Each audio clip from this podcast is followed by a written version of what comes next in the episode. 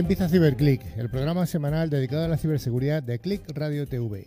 Sed bienvenidos y bienvenidas a esta decimoséptima edición del programa referente en España de este sector.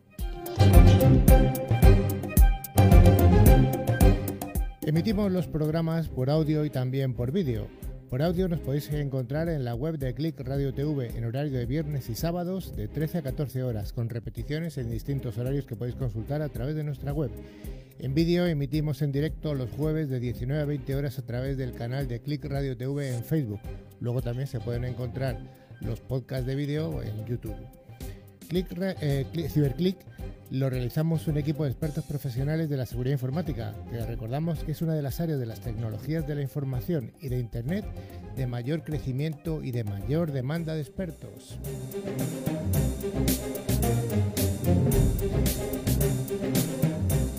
Desde CiberClick nos dirigimos a oyentes profesionales y también al entorno doméstico, resolviendo dudas que puedan afectar tanto a grandes empresas como a pymes y a familias. A lo largo de la siguiente hora vamos a desarrollar secciones de noticias, veremos en profundidad algún aspecto de interés y contaremos con la presencia de algunos de los referentes españoles en el mundo de la seguridad. Ya sabéis que este programa tiene vocación bidireccional. Tenemos un buzón de email al que nos podéis escribir, ciberclick.clickradiotv.es. Y tenemos canales dedicados a las redes sociales de LinkedIn y Facebook, donde publicamos los contenidos y noticias de interés a lo largo de toda la semana. Para llevar a buen puerto Ciberclick contamos con un equipo de cinco expertos, aunque de momento estamos en el estudio 3. Hay uno que está metido en un atasco y ya veremos si llega, si llega Rafa. Hola Javi, Javi Soria él es el hacker bueno. Hola, Muy buenas, ¿qué tal? Estrella que ya, que ya ha intervenido, ¿qué tal Estrella? Pues muy bien, una semanita más por aquí. Una semanita más. Muy bien. Y hoy tenemos también con nosotros a nuestro invitado especial, Rafa de la Rasilla de, de BeautyNet. Hola, ¿qué tal? Buenas tardes. Pues nada, esperamos eh, a lo largo de la siguiente hora hacer un, un, programa lleno de, de aspectos de interés. Eh, finalmente, bueno, pues el que queda soy yo, que soy Carlos Lillo, que es el que dirige este, esta aventura y con este contrato que hacemos con, nuestros oyentes. Bueno, pues antes de empezar la sección de noticias, queremos informaros de que al final del programa, como siempre, haremos habitual el concurso semanal, la entrega de los, eh, bueno, de los dos premios de la semana pasada.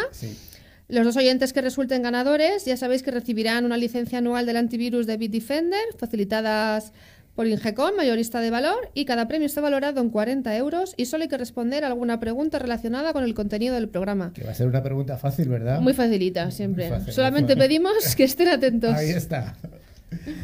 Bueno, pues nada, en esta decimoséptima edición vamos a tener un programa en el que la visualización de la red con la ayuda del Big Data va a ser protagonista en gran medida. Y vamos a finalizar el programa con una entrevista eh, con un fabricante español, un fabricante español de alta tecnología, que en este caso es Biotinet, que ya os he, comentado que está con nosotros Rafael García de la Rasilla. Siempre omitimos, eh, no sé por qué contigo el primer apellido. No lo sé, es bastante poco común. No, sí, ¿Es ruso de algún origen? Del norte de Rusia. Del norte de Rusia, ¿no? Sí, sí, sí. Bueno, pues vayamos a, la, a la, sección de, de noticias.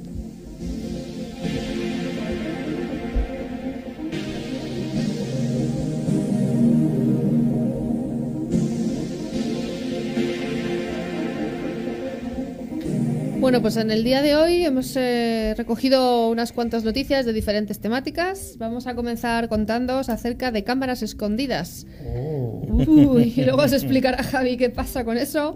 Eh, bueno, vamos a empezar hablando de Singapore Airlines. Parece ser que estas cámaras están escondidas en las pantallitas que, están embebidas en los asientos de los aviones. diminutas camaritas, efectivamente. Pero bueno, que, todavía los usuarios no son muy conscientes de ello. Pero claro, se preguntan si es que esto es una falta contra su privacidad, ¿no? ¿Qué nos puedes contar de esto, Javi? Bueno, eh, la verdad es que han aparecido en varios vuelos, eh, sobre todo en los aviones nuevos, justo en las pantallitas de primera clase pues tienes un, LED que es una cámara. Entonces nunca se enciende, pero está ahí. Y ha aparecido en los vuelos de American Airlines, aparte de los de Singapur, ¿no? Entonces ellos lo han, lo han reconocido y han dicho que no, que no están espiando a nadie y que no lo van a activar. Que parece ser que forma parte del diseño estándar, ¿no? De sus sistemas de entretenimiento. Exactamente. Era más barato comprar esas pantallas que ya vienen con cámara que unas que no la tuvieran. Pero bueno, o sea, de todas maneras... Mm, por lo menos avísalo o tápalo, ¿no? La has dejado ahí, que todo el mundo que la ve pues se ha asustado, ¿no? O sea, va a tener que ir cada viajero con la típica pegatina Pegatina. para ponérsela. En relación con esto, también podemos comentar en el entorno de los juguetes, en concreto de Mattel, ¿no? que parece ser que la Hello Barbie ¿no? Eh, podría Sí. ser hackeada para espiar grabaciones de las personas que jueguen con ella. ¿no? Bueno, o sea, de hecho, la, la pulsera que llevaban las niñas de la Barbie eh, directamente escuchaba con un micrófono todas las conversaciones y las almacenaba. Entonces era un poco peligroso de esa manera, ¿no? O sea, bueno, peligroso. Un niño no va a decir gran cosa, ¿no? Pero le estás espiando. Hay que tener mucho cuidado cuando volemos. Sí, sí, desde luego. Relacionado un poquito con esta noticia de cámaras escondidas, hablamos de micrófonos escondidos, que parece ser que, que la compañía ha reconocido que Nesgar tiene un micrófono oculto, pero no lo había indicado. Mm, Google, en este caso, ha um, interactuado, ha comprado una empresa que se llamaba Nest y que tenían como unos termostatos inteligentes y una gama de productos como cámaras, alarmas y cosas para la casa, ¿no? Entonces ese producto lo que hace es, se aprende cómo funciona tu consumo y él solo pues ya lo regula, ¿no? Para que gastes menos electricidad. El problema es que tenía un micrófono y nadie lo sabía, ni siquiera en los planos de fabricación de ese producto estaba el micrófono. Pero claro, ellos decían, no, si solo se activa cuando dices hola Google, hola Siri, hola... Pues entonces es que está encendido todo el rato, no está desactivado. Bueno, otra vez vuelve el ataque contra la privacidad. Entre las teles que nos espían, Google que nos espía, las cámaras en los aviones... mm, Es mejor Ay, quedarse ay. encerrado. Yo tengo en casa a Alexa. Alexa no espía, ¿no? ah, Lo que has dicho sí, pero no has dicho nada de Alexa. Todos nos espían. Bueno, pasamos ahora a la aplicación favorita de mensajería instantánea, WhatsApp. Que bueno, parece ser que ha habido una manipulación de WhatsApp en Android a raíz de una charla que dio Pablo Espada Bueno, perito judicial, ingeniero informático, ¿no? Acerca de, oye, que es posible manipular WhatsApp en Android desde otro dispositivo que sí que esté ruteado. Bueno, esto tiene, tiene un poco de trampa, se puede hacer casi desde el principio, ¿no? O sea, tú tienes un teléfono normal con todas tus conversaciones y cuando modificas los archivos de una conversación, pues se nota, ¿no? Entonces, como perito judicial, como tienes que comprobar la integridad de esos archivos, es muy fácil detectar la manipulación. ¿Qué ocurre cuando tú tienes otro teléfono en el cual instalas el WhatsApp? Que los, las conversaciones se copian porque WhatsApp tiene ese mecanismo en el cual se vuelven a enviar hasta el día que tenías ese backup, ¿no? Entonces lo modificas en el nuevo teléfono, ese teléfono tiene que estar ruteado y vuelves a hacer el backup. Entonces el teléfono original, sin ser modificado de ninguna manera, tiene las conversaciones fraudulentas que has puesto en el otro. Y O sea- parece ser que es indetectable, por- o, sea, o sería indetectable por parte de los peritos. Claro, no lo detectas porque es el backup que te ha enviado WhatsApp. O sea, para ti es totalmente legítimo. La verdad es que es una cosa pedestre, sencilla, burda, pero efectiva. Hace, las- hace unas semanas cuando dedicamos el programa a la seguridad de los móviles, hablamos un poco de todo esto y es que es increíble, pero es, es, uno, es el punto crítico por el cual estamos más eh, tenemos más vulnerabilidades, ¿no? Y no nos damos tanta cuenta, ¿no? Siempre es el dispositivo que llevamos aquí, a- aquí, Hombre, siempre con nosotros. Últimamente, cada vez que voy a un juicio como perito judicial, siempre es el teléfono el determinante para un caso o para otro. Sí. Al final es... Y si unimos además ahora el tema de- del teléfono, la biometría, que es también la siguiente noticia, ¿no? Que también se puede vulnerar la biometría y ahora vamos a estar seguros Sí. con nada, porque se supone que, que la biometría sí que tiene esos caracteres únicos, ¿no? Y uníquos de cada persona, pero si, si al final también se van a poder hackear, Bueno, ¿cómo eh, vamos a garantizar que, ¿no? que esto sea seguro, este entorno? En este caso volvemos a otro fallo que tiene WhatsApp. eh, no es concretamente con la biometría, sino en cómo se implementa, ¿no? O sea, cuando tú tienes un teléfono, eh, se bloquea al tiempo, ¿no? Entonces tú lo puedes bloquear para que salga el patrón, el PIN, o que tengas que volver a poner la huella biométrica. El problema de eso es cuando pones el delay time, el tiempo eh, que tarda en bloquearse, pues X. Entonces WhatsApp ha implementado mal la biometría y cuando pones X tiempo, durante ese tiempo simplemente le das a la pantalla, te pide la huella pero no funciona. Entonces accedes directamente, es que la han programado mal, o sea, WhatsApp se está luciendo. O sea que habría que testear un poquito el código, ¿no? Antes de lanzarlo al mercado sí, estaría bien. Y este mensaje que se oye de vez en cuando por ahí, no, yo utilizo Telegram porque es más seguro que WhatsApp. A ver, la cantidad de fallos que se encuentran, eh, como el porcentaje de usuarios es menor, pues hay menos gente investigando, pero también tiene muchísimos fallos. Tiene otros bastante evidentes que puede suplantar la identidad y acceder a, a las conversaciones de otro en remoto.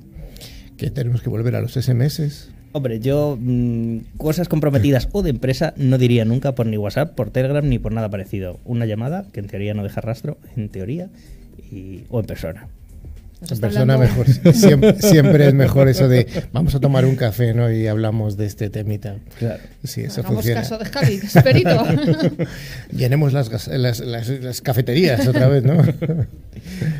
Bueno, la siguiente noticia eh, tiene mucha colación con el Mobile World Congress que está teniendo lugar esta semana, ¿no? Y, el anuncio de estos nuevos dispositivos 5G, porque parece ser que mm, puede haber ciertas violaciones de privacidad contra los protocolos de telefonía celular 4G y 5G que bueno pueden eh, dejar abierto ¿no? el acceso remoto a telecomunicaciones que evadan las medidas de seguridad implementadas ¿no? los protocolos.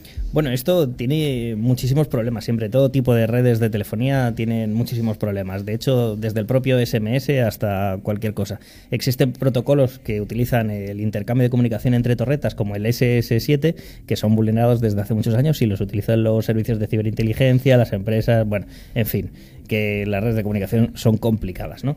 En este caso, los nuevos protocolos 4G y 5G tienen una cosa que se llama el TMSI. ¿Qué es eso? Pues una clave de acceso temporal cuando alguien se conecta. ¿Y qué ocurre con esa clave de acceso temporal? Que no cambia. Si esa clave no cambia, pues ni siquiera te tienes que llegar a conectar a la red, pero ya estás escuchando, ya puedes hacer un montón de cosas, ¿no? O sea, has Hay- dicho, perdona, que es una clave temporal, pero que nunca cambia. bueno, que difícilmente cambia. No que no cambie, sino que el algoritmo presenta eh, la opción de cambiar, pero luego en la hora de la verdad no cambia. Es como decir, yo voy a vivir de alquiler porque me voy a mudar a muchos sitios y luego llevas 10 años viviendo en Madrid, ¿no? O sea, y en el mismo piso.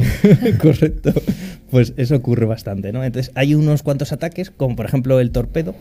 el nombre es- Está seguro que le gusta Carlos. sí, sí, me gusta, me gusta. Torpedo. es, bueno, pues utilizas el IMSI de los teléfonos y el, el localizador temporal, el TMSI, para ver eh, dónde hay una determinada persona. Como ese localizador temporal no cambia, pues dice, pues este está en esta torreta o está cerca de estas tres. Ya sabes dónde está. Y si lanzas un montón de peticiones sobre ese TMSI, sobre ese identificador temporal, saturas la red. O sea, puedes hacer que esa persona no funcione, que la red se ralentice, saber dónde está. O sea, montones de ataques al alcance de cualquiera. Muy, muy sencillos.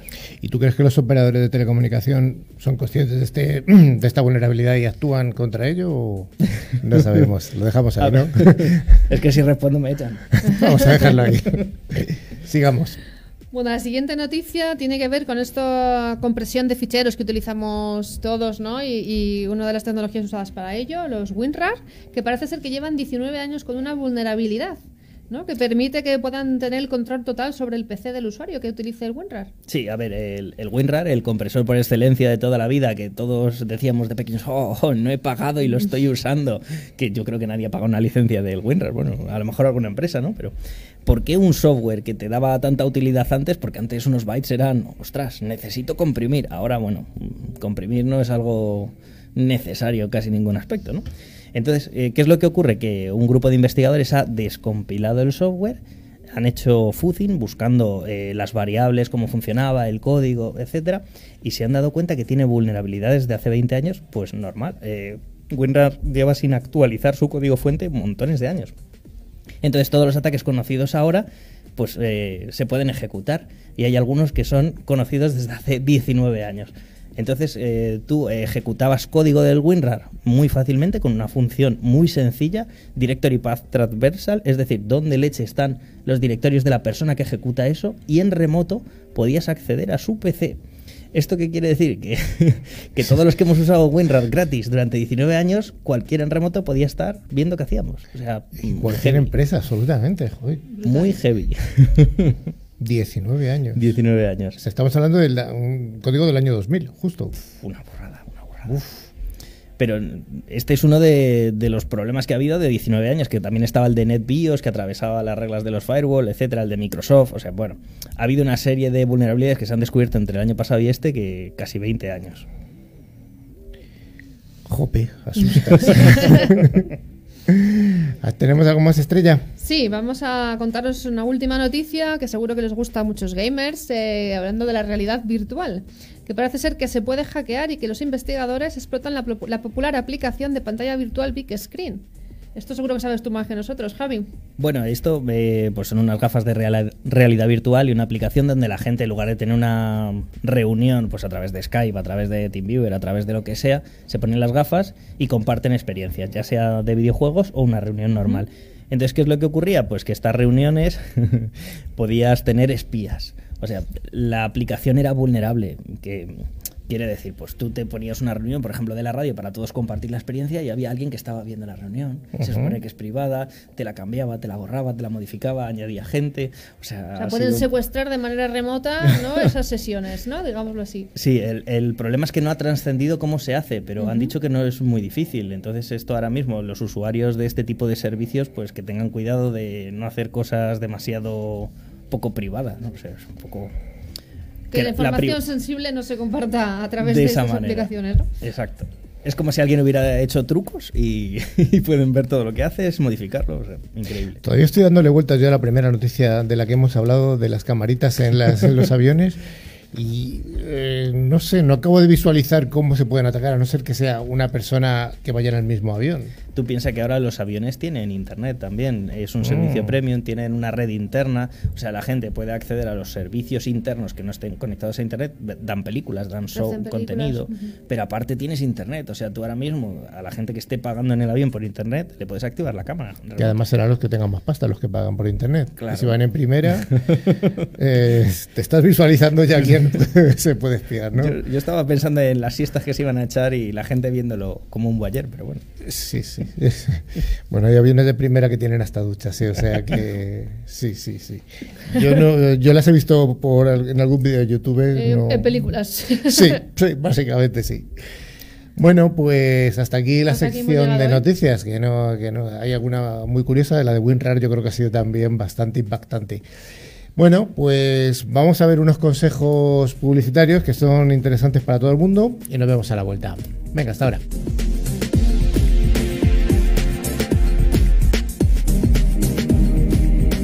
Porque no todas las aguas son iguales, cuando bebas agua mineral, acuérdate de mirar la composición mineral.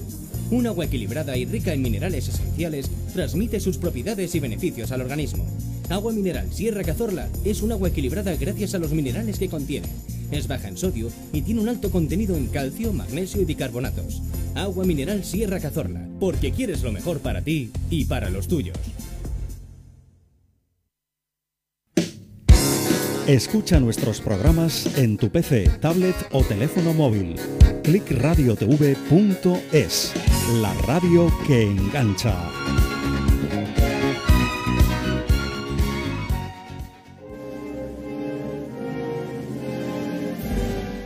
¿Se siente observado?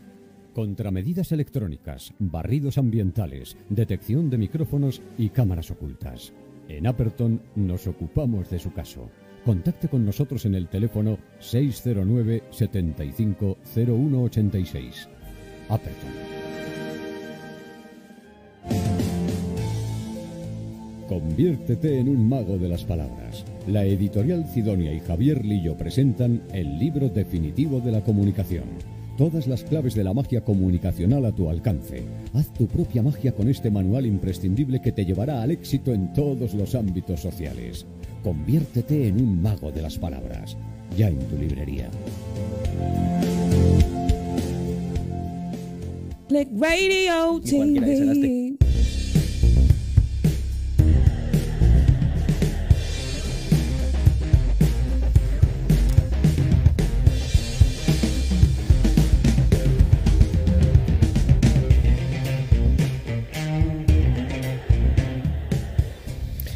Gracias por seguir al otro lado. Seguimos aquí en Cyberclick con una entrevista a uno de esos primeros espadas que hemos prometido siempre, a uno de esos primeros espadas del mundo de la ciberseguridad.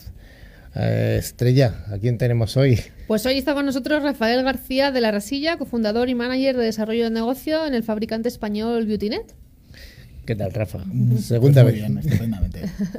Cuando nos diste, te pedí un breve currículum y tal, me diste, me diste esta entrada que ha contado Estrella en inglés.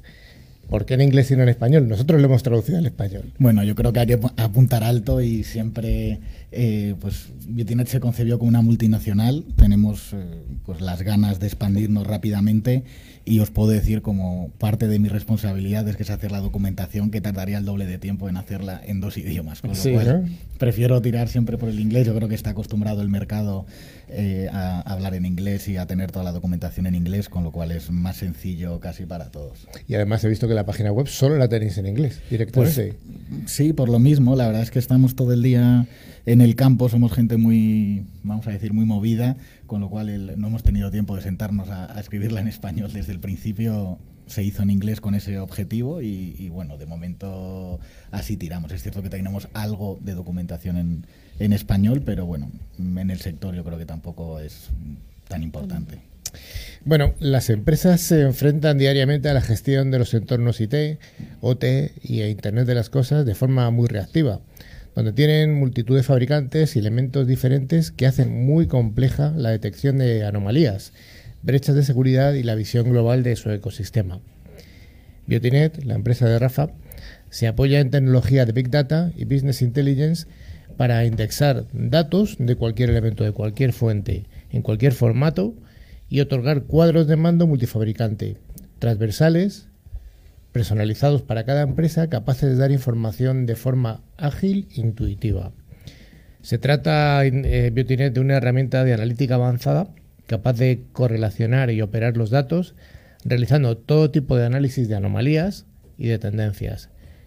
La visión de Biotinet es popularizar el Big Data, el Big Data haciéndolo accesible a todo tipo de empresas, reforzando así la seguridad y la gestión proactiva de las mismas. Esto digamos que es el, la filosofía de Biotinet, así a, grandes rasgos, ¿no? Es una empresa de seguridad, en principio. ¿O cómo, cómo casa la seguridad con la electrónica de red? Yo creo que está todo muy relacionado, ¿no? Yo creo que, vamos, lo primero que yo veo cuando entro en una tienda, en un hotel, es precisamente una cámara de seguridad que se dice. al final yo creo que tener la capacidad de ver todo lo que pasa, el estado de salud de todos los elementos, toda la información que está fluyendo, las aplicaciones, las conexiones, dónde está cada uno de los flujos de la red, es, va totalmente mm, de la mano de la seguridad. Entonces, es cierto que mm, tratamos, mm, o sea, no nos encasillamos únicamente como empresa de ciberseguridad, sino que vamos un poquito más flexibles de cara a ser una empresa de toca tanto la rama de comunicaciones, de gestión como de seguridad. Bueno, damos la bienvenida al otro Rafa, a la voz profunda de la radio que se ha comido un buen atasco para llegar. ¿Qué tal, Rafa? Hola, pues lo que dices, un atasco de una horita, pero bien. Bueno, has llegado, bienvenido. Gracias. Bueno, eh, nuestro invitado Rafa, Rafa de aquí a mi lado, de mi, de mi izquierda. Eh, ¿Cómo surge Beautynet? Bueno, pues nos juntamos eh, varios socios, por un lado varios amigos que, y compañeros que habíamos estado ya muchos años trabajando en empresas multinacionales del sector. Por otro lado, gente emprendedora que tiene ya bastante éxito, de hecho acaba de vender su empresa a un gigante de las telecomunicaciones asiático. Y por otro lado, todo el apoyo de un fondo de capital riesgo llamado Bullnet Capital, que apoya startups españolas tecnológicas, con lo cual se juntaron bueno, pues todos los ingredientes para, arrancar esta aventura. ¿Y qué nos puedes contar acerca, acerca de la tecnología? ¿En qué consiste? Porque veo que correláis ¿no? Eh, y operáis los datos. En la seguridad correlamos y operamos eventos, pero al final esos eventos también son datos. O sea... Exactamente, porque ahí nosotros somos un poco más transversales, cuando decíamos antes en la descripción el tema de la transversalidad de los datos. Entonces nosotros nos damos cuenta que hay multitud de fabricantes, cada uno de ellos hablando en idiomas diferentes, ¿no? Unos, el, típico protocolo es NMP de estado de salud, pero el SysLock que te hablan los, los firewalls o los eh, balanceadores, el eh, WMI para los procesos de estado de salud de Windows, eh, multitud de formatos diferentes, idiomas diferentes. Cada uno de esos formatos cada fabricante lo está dando con unos campos diferentes, dando unas métricas diferentes, unos campos diferentes. Entonces, claro, te vuelves loco a la hora de gestionar la red, a la hora de gestionar los eventos mismos de seguridad.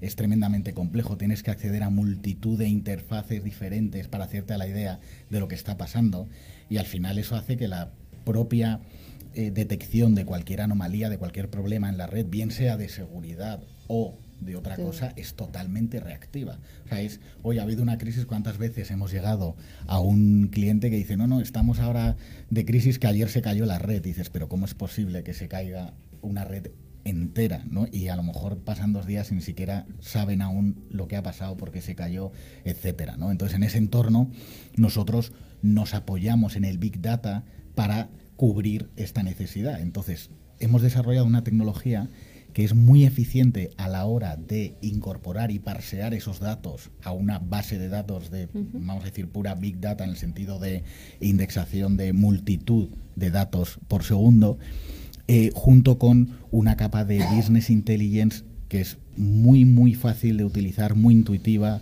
muy sencilla, de modo que, que digamos, juntamos todas las capas, porque anteriormente pues necesitabas tener una base de datos de un fabricante, montar un, un business intelligence de otro fabricante y luego hacer una labor muy muy dura de integración de datos que solía ser bueno pues con una consultoría o con gente muy especializada eh, altamente cualificada para programar esos digamos conectores. Claro nosotros no hablamos ni siquiera de conectores o sea indexamos los datos de cualquier fuente en cualquier idioma y eso es un poco el valor añadido que da. O sea, digamos que vosotros eh, ofrecéis ese análisis ¿no? del log data para que tengan esa gestión unificada de todos los parámetros que puedan manejar, ¿no? Y no tengan diferentes fuentes que, que no se hablen siquiera entre ellas, ¿no? Exactamente, exactamente. Entonces tenemos una visión global, además de una manera muy interactiva, poder ir haciendo drill down entre las informaciones, además de toda la capacidad de eh, detección de anomalías. Pues está muy de moda ahora hablar, que seguro que no soy el primer fabricante que pasa por aquí y habla de algoritmos de machine learning, en el que sobre cualquier métrica podemos ver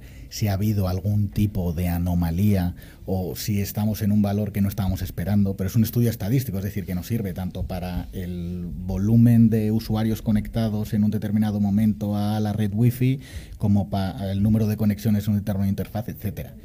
Pero no solo eso, estamos hablando de log data, pero nosotros nos dimos cuenta que el log data no es digamos, suficiente para verlo todo. Hace falta el wire data, es decir, el ver el tráfico real que está pasando en la red.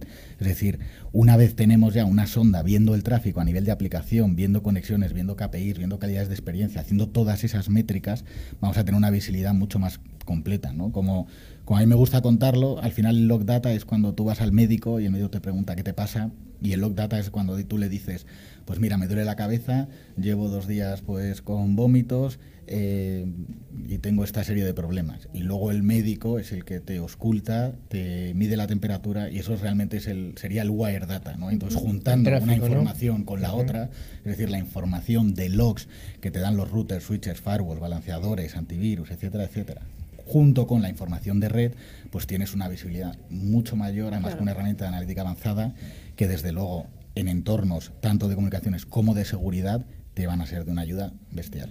Vale, o sea que estáis hablando de que estáis eh, eh, ingestando un montón de datos, datos de tráfico, datos de logs, Big Data, Intelligence, eh, Machine. Esto suena a proyectos largos, a proyectos que se extienden en el tiempo. ¿De qué me estás hablando? ¿Estás hablando del típico proyecto que se empieza y no se sabe, se dilata en el tiempo? No, no, la verdad que estamos más que, o sea, que sorprendidos, digamos, que, que, la tecnología que hemos conseguido hacer resulta mucho más sencilla de lo que parece con, cuando lo explicas. Muchísimos de los equipamientos y de los dispositivos, activar el envío de logs es una cosa muy trivial y luego nosotros, esa indexación que hacemos de los datos, también lo hacemos de manera muy automatizada. ¿no? Tenemos clientes que se han quedado muy sorprendidos que nos han dado acceso a sus datos un miércoles por la tarde y el jueves a primera hora pues tenían ya unos cuadros de mando eh, multifabricantes con una serie de analíticas, eh, pues simplemente por eso, porque es un valor, digamos, que tenemos, que, que la indexación, digamos, de esos datos lo hacemos, lo tenemos muy, muy, muy trillado, muy trabajado y somos muy rápidos ante cualquier variación de cualquier versión, de cualquier NetFlow, de cualquier syslog. Al final tenemos que hacer muy pocas modificaciones y es del lado del fabricante, que somos mucho más ágiles porque es justo nuestra materia donde estamos especializados, con lo cual son proyectos que realmente en, pocas semanas, obviamente dependiendo del volumen de la empresa y del entorno, pero están siendo, estamos siendo bastante ágiles y bastante rápidos a la hora de instalarlo. Entiendo que como estáis hablando de que si hay que hacer alguna modificación, la ventaja de ser un fabricante español es que las modificaciones son, son aquí locales y son relativamente más sencillas que mandarlo a... Bueno, mucho más. A mí, em, o sea, siempre me, ha llamado la atención en, bueno, en empresas que, que he trabajado anteriormente, pero que cada vez que se pedía una modificación de una pequeña línea de código parecía eso pues la NASA, ¿no? Y parecía que era imposible conseguir nada.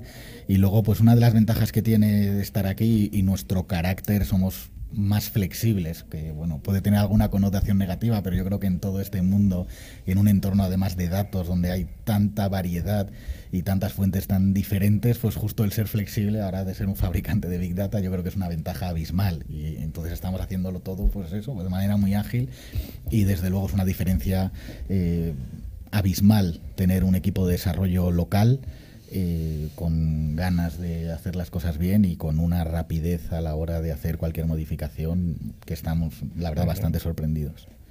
Yo creo que esa, esa capacidad que tienen los ingenieros españoles de, de improvisar o de hacer los workarounds, como queramos decirlo. Eso dicen eh, en, en Alemania mismo, dicen, ¿no? Que dicen que si quieres ver un proyecto acabado, contrata a un ingeniero español. ¿no? Porque ellos para iniciarlo, para hacer el planning y todo, bueno, serán mucho mejores, pero luego como se encuentren un problema, se van a dar de cabeza contra ese problema todas las veces que haga falta. ¿no? Y un español, pues oye, al final coge, ve lo que hay, sabe la triquiñuela o la manera de, de pasar eso. ¿no? Y yo creo que bueno, aprovecho que yo creo que estamos un poco infravalorados por nosotros mismos, ¿no? Pero que luego fuera de nuestras fronteras estamos muy bien considerados. Y además que hay bastantes, estamos trayendo ya bastantes fabricantes españoles y, la verdad es que el caladero de fabricantes españoles, eh, tanto en el País Vasco como en Andalucía, y aquí en Madrid yo creo que es algo impresionante lo que hay. ¿eh? Totalmente. Y tecnología puntera que no tiene nada que envidiar.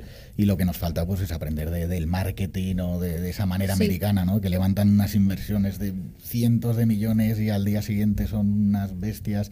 Nosotros somos más de, poquito a poco, paso a paso. Pero bueno, yo es, además es la manera en la que entiendo que tienen que, que las empresas. Y, pero bueno, son maneras diferentes de, de levantar empresas. Y Rafael, una empresa que se planteara a lo mejor eh, este tipo de soluciones, ¿necesitaría un, un, experto en análisis de datos o qué, tipo de experturía hace falta para este tipo de, soluciones, para sacar partido a esta tecnología? Bueno, es muy buena pregunta. Nosotros eh, estamos ganando muchísima experiencia en lo que ahora se llama data science, ¿no? Es decir, oye, una vez tengo esos datos, ¿cómo les saco valor? Entonces, obviamente, cada empresa es un mundo, cada empresa sabe cómo quiere mostrar la información. Ese es un valor añadido de contar con una herramienta de Business Intelligence, que al final cada uno de nuestros clientes se beneficia de una manera de ver la información que es como a él le interesa. Normalmente, esos mismos clientes no son expertos en datos. De hecho, han tenido metido en un cajón algún proyecto de eh, poder normalizar los datos, poder tener una herramienta para englobar lo que sea el cuadro de mando de cuadros de mando de todos los eventos o los que están pasando en su organización. Y, y entonces nosotros ahí, digamos, con el producto, obviamente tenemos ya cuadros de mando predefinidos para ayudar a ese primer paso y un poco darles ese empujón a que obviamente bueno jueguen con la herramienta es tremendamente intuitivo. Hemos creado, en vez de hacer queries complejas, que es lo que se suele hacer cuando estamos atacando a bases de datos, hemos desarrollado una herramienta que se llama la, la pivot, el pivote, que, bueno, básicamente seleccionas ¿no? la métrica que quieres, sobre qué lo quieres ordenar, si lo quieres eh, correlacionar con otro elemento, en cuántas dimensiones, si quieres una gráfica temporal, si quieres un chart, si quieres un, un donut, o sea, es todo con a golpe de ratón, de manera que no haga falta casi teclear nada y tienes todo tipo de reportes. Hacer el dashboard es simplemente poner las cajas donde quieres y le asignas un reporte a cada una. Hemos tratado de hacerlo de verdad para que la gente se quite ese miedo de, de, dar ese salto, ¿no? aprovechar. Porque cuando hablamos de Big Data, yo creo que la gente a veces se cree que es todo muy no sé, o sea, voy a un supermercado y que y, dónde han puesto las palomitas para que compre dos en vez de una y o sea, la gente se vuelve un poco loca, es un término además demasiado amplio, ¿no? Nosotros yo hablo de Big Data en un sentido de eh, más de andar por casa. Oye, tienes eh, en tu organización mil fuentes de datos. Eh, a nivel de seguridad, además, tienes ya cada vez más fuentes de datos. Ya tenemos no solo firewalls, antivirus, empieza a haber SIEMs, empieza a haber todo tipo de, elementos. Oye, pues tiene todo el sentido que tengas una única capa de visión donde lo puedas ver todo, ¿no? el anillo que todo lo ve, como quien dice, y, te ahorre muchísimas horas de trabajo al día, incluso te permita ser mucho más proactivo, que es ahí donde está realmente el retorno de inversión de esta solución. Has hablado del ojo que todo lo ve, o sea, has hablado del anillo, pero he entendido que querías hablar del ojo, eh, Sauron. ¿no? Em, estamos en un programa de ciberseguridad. ¿Cómo convivís con el ecosistema de ciberseguridad y sobre todo mm, ya que el ojo que todo lo ve en el mundo de la ciberseguridad es el SIEM o el correlador, como queramos llamarlo, ¿cómo se convive la solución de BeautyNet con un correlador? Eso es eh, una, una, pregunta que nos suelen hacer bastante. Entonces hay, hay varias eh, diferencias importantes. Entonces, el SIEM está 100% basado en eventos de seguridad y en hacer esa correlación y tener esa lógica, digamos, para decir, oye, pues si ha pasado A más B más C, pues eh, hay, hay, un problema, ¿no? Entonces nosotros aquí podemos ayudar bastante. Por un lado, ese discurso de ser un cuadro de mando de cuadros de mando, pues una de las fuentes de datos puede ser el propio SIEM en el que estamos mezclando la información que nos da el SIEM, el tipo de alarmas que nos da, con la información que tenemos por debajo de firewalls, balanceadores, de cualquier elemento que me haya dado esa información.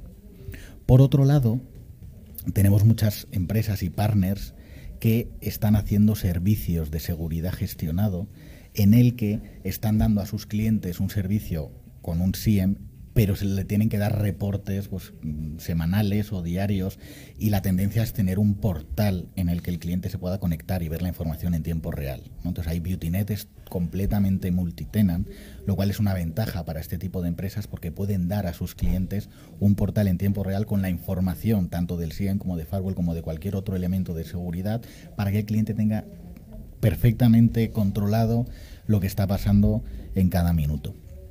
Por otro lado, otra cosa que estamos viendo es que algunas empresas dicen, oye, yo tengo este SIEM que me está cobrando por el número de eventos por segundo, en el que además una vez activo el syslog del firewall perimetral, por ejemplo, de repente se me ha reventado porque he metido un pues 25 gigas de datos diarios que el SIEM no está, digamos, capacitado o no lo tenía dimensionado para, para dar. ¿no? Y al final es cierto que el SIEM en muchas ocasiones le estamos dando mucha información de más, de muchos campos, de muchos, eh, muchos datos que ni siquiera está tratando ni analizando. Entonces, ahí BeautyNet, en una de sus facetas como Smart Data Broker, claro, no somos solamente capaces de coger datos de cualquier fuente, analizarlos, tratarlos, sino también somos capaces de tratar esos datos y reenviarlos en cualquier formato o en un formato syslog.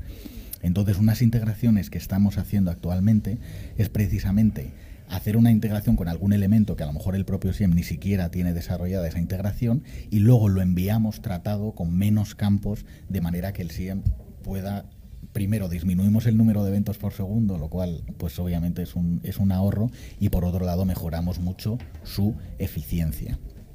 Y luego, por supuesto, el tema del detectar las anomalías. Todos estos procesos de, machine learning, de, de, estadísticos de los que estamos hablando, pues tenemos empresas que nos están pidiendo, oye, yo puedo ver, porque claro, tengo cinco marcas de wifi diferentes en mi red, en los distintos edificios, y quiero tener un análisis de cuánta gente tengo conectada en total a mi red y quiero ver cuál es la tendencia que suelo tener diaria y quiero saber si me estoy desviando de esa tendencia. O sea, detectar ese tipo de anomalías de algunas métricas, digamos, que el SIEM no está necesariamente tratando, pues también podemos cubrir varios huecos y varias brechas de seguridad.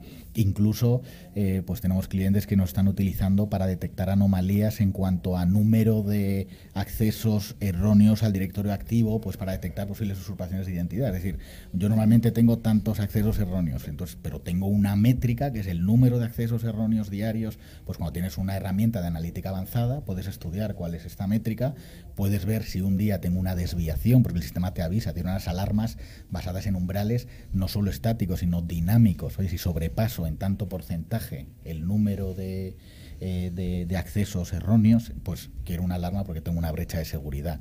Entonces, por eso digo que está todo muy, muy de la mano. Muy, muy de la mano. Sí. Eh, Rafa, una preguntita, sí, que seguramente también he hecho y, bueno, es que siempre que hablamos de Big Data, al final acabamos pensando en Facebook, en Machine Learning, todo lo que hubo alrededor de Facebook, de compartición de datos, de privacidad. Eh, vosotros eso, cuando o algún cliente os pregunta eso, eh, ¿cómo, podéis, eh, ¿cómo lo enfocáis? Porque vais a tener muchas fuentes. Eh. Pues, pues mira, nosotros es lo que decimos siempre es la herramienta tiene distintos perfiles eh, que, o sea, tú puedes configurar distintos perfiles de manera que cada uno de los usuarios se le pueda asignar un perfil y tenga acceso a unos determinados datos. En eso la herramienta, digamos, es muy, muy, muy estricta porque hoy en día hay que tener mucho cuidado con la GDPR y con cómo se tratan los datos. De hecho, hay empezamos a tener algún proyecto en el que incluso algún ministerio eh, nos quiere usar como repositorio de todos los logs, de todos los elementos. Entonces ahí ya por ley tienes que tener mucho cuidado. Entonces, la ventaja de la herramienta de BeautyNet es que nosotros podemos tener todos los datos metidos en la base de datos y, sin embargo, dar únicamente acceso a determinados datos a distintos perfiles. Y, de hecho, la herramienta es totalmente autoauditable. Entonces, si eventualmente sucediera que hay un registro que eh, policial por algún tipo de filtración de datos, etcétera, la herramienta te puede decir quién ha accedido a esos datos, cuándo, etcétera, de manera que tengas todos los datos perfectamente. Es decir, que si a alguna empresa también le preocupa poder meter todo ese tipo de datos en una herramienta que la pueda usar mucha gente dentro de la organización para distintos problemas, que no tenga ningún problema. La gente de seguridad puede ver los logs y eventos de seguridad. La gente de comunicaciones puede ver el estado de salud de los equipos de salud. La gente encargada de VoIP puede ver la calidad de la VoIP y ninguno va a interferir en los datos del otro, con lo cual estaríamos bastante cubiertos a nivel de compliance de la ley. Rafa, eh, siempre nos gusta haceros algunas preguntas de tipo personal para saber de, de quién es tu padre y quién es tu madre. En este caso es dónde naciste, en Madrid. Bien, es fácil. Fácil. ¿Dónde estudiaste y qué estudiaste? Pues estudié eh, Teleco en la Universidad de Alcalá. Muy bien, está bien, no, pasa nada. Todo el mundo tiene derecho a nacer en Madrid, no, pasa nada. Oye, volviendo un poco a, a, a BeautyNet. Eh, ¿Cuántos meses lleváis trabajando? Eh, ¿Y habéis tenido ya alguna referencia importante, alguna venta que me digas, de las que me puedas decir? Oye. Eh, bueno, no, o sea, no he pedido permiso, pero bueno, voy a, voy a tratar de, decirte alguna. En cualquier caso, ha sido bastante sorprendente digamos, la rapidez en la que hemos empezado a ganar, a ganar referencias. ¿no? Ya tenemos una referencia del IBEX 35, del top 3 bancos, con eso ya... Un banco de los tres. Un banco de los top tres. vale. Eh, lo cual, bueno, pues nos puede hacer a la idea ¿no? de todo el potencial que tiene la tecnología, pasando por pues eso, bancos más pequeños, eh, aseguradoras, algún operador eh, pues más pequeño, alguna empresa como comentaba que hace servicios gestionados, eh, universidades. O sea, es decir, hemos conseguido referencias además bastante diferentes. O sea, ahí tenemos proyectos en los que, bueno, pues esa parte del wire data no lo tienen cubierto y de momento estamos haciendo una funcionalidad más basada en sonda para reconocimiento de tipos de flujos, etcétera. Y tenemos otros proyectos que nada que ver, ¿no? Que es puro log data, que no tratamos para nada de wire data. Lo que estamos viendo es que al final acaban indexando y clientes que empiezan con una cosa quieren al final la otra y con lo cual siempre acompañamos bastante digamos a los clientes para cubrir obviamente pues todas sus necesidades de visibilidad analítica y, seguridad y esos clientes que nos puedan estar escuchando, si quieren probarlo, ¿qué es lo que tienen que hacer? Pues como buena empresa española, nosotros invitamos, pues sería un... Siempre estamos abiertos a hacer esas pruebas de concepto, entendemos que es la mejor manera de probarlo, creemos que tenemos una tecnología muy diferenciadora y prueba de ello es de hecho que todas las empresas que lo han probado, pues hasta ahora no ha habido una sola que haya dicho esto no es lo que yo me esperaba o no es lo que quiero, lo cual, bueno, toquemos madera, no, no siempre será así, pero desde luego hasta ahora estamos teniendo eh, bastante buena puntería. Entonces, básicamente con que nos eh, contacten eh, vía la página web beautynet.com o nos escriban a info.beautynet.com, nosotros estaremos encantados de hacer una prueba de concepto. Entendemos, como digo, que es la mejor manera de entender nuestra tecnología y no vamos a poner ningún tipo de compromiso ni vamos a cobrar por ello, porque estamos seguros de que lo que van a ver es realmente lo que esperan, incluso vamos a superar expectativas. A mí me gusta mucho eh, que parece que podéis mezclar varios entornos, no solo el de IT, que es en el que nos hemos centrado, sino en el entorno IoT, en el entorno OT de empresarial.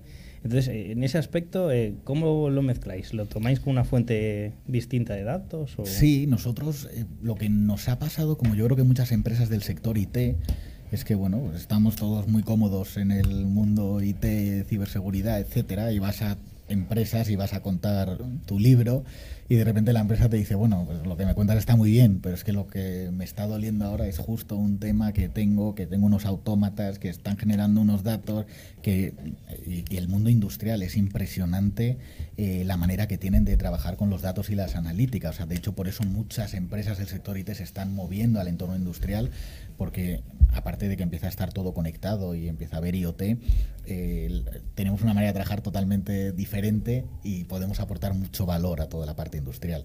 Entonces, justo, pues, eh, oye, pues a ver, dame los datos ¿no? de, de ese sector OT, de esos autómatas, déjame ver qué puedo hacer con ellos y nos damos cuenta que son datos que podemos trabajar perfectamente, porque como digo, BeautyNet nos da igual el formato del dato, tenemos tantas maneras de leerlo que lo podemos indexar y tratar. Y claro, la diferencia para los clientes de tratar eh, tablas gigantescas que llegaban en correos electrónicos con registros de actividades a tratar cuadros de mando totalmente interactivos. Eh, bueno, claro, el retorno de la inversión es que es en, en pocos meses, porque le estamos ahorrando muchísimas horas diarias. Bueno, Rafa, ya vamos a acabar, estamos acabando, se nos está acabando el tiempo y te quería preguntar muy brevemente que me cuentes ¿Cuáles son vuestros planes a corto, o sea, para este, para este año, para el 2019 y sucesivos? Pues Aparte de vender mucho y crecer mucho. Pues vender mucho, crecer mucho. no, obviamente, eh, desde luego, el, reto principal es todos los clientes que llevamos que, que afianzarlos. O sea, yo creo que, que estamos haciendo proyectos muy muy diferentes, que es lo que nos da pie, digamos, a ser muy optimistas de cara al futuro. Y es cierto que tenemos obviamente unos planes muy muy eh, exigentes en cuanto a expandirnos ya no solo en ventas, sino también a nivel internacional. Entonces estamos abriendo pues en, Italia, en Portugal, en Francia, en América Latina estamos también eh, cerrando algunos proyectos y, y, bueno, la idea es seguir esa expansión y por supuesto acompañar a los clientes actuales para pues mejorar aún más los servicios. Esperamos que así sea y que os, aseguramos y os deseamos un, éxito como a todas las empresas españolas y, que esa expansión internacional sea real. Pues muchísimas gracias. Que se nos lo cuentes dentro de un tiempo. Yo encantado.